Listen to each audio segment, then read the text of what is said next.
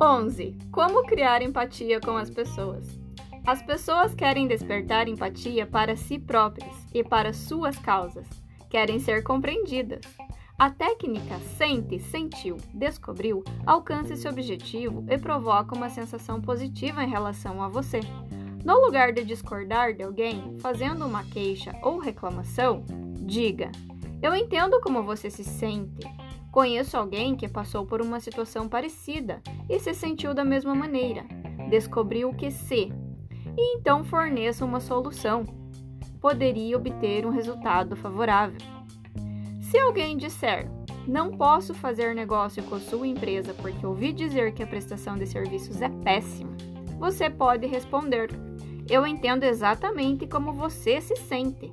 Um de nossos clientes mais fiéis se sentiu da mesma maneira porém descobriu que bastava fazer o pedido antes do final da tarde para receber a mercadoria no mesmo dia.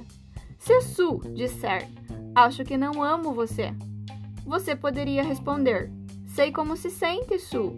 A Jéssica se sentiu da mesma forma em relação ao Paul, mas quando eles se sentaram para conversar sobre a situação, ela descobriu que no fundo ele era atencioso e dedicado.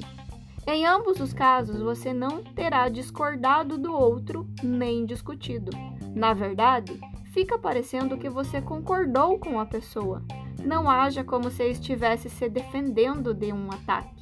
Reconheça os sentimentos do outro.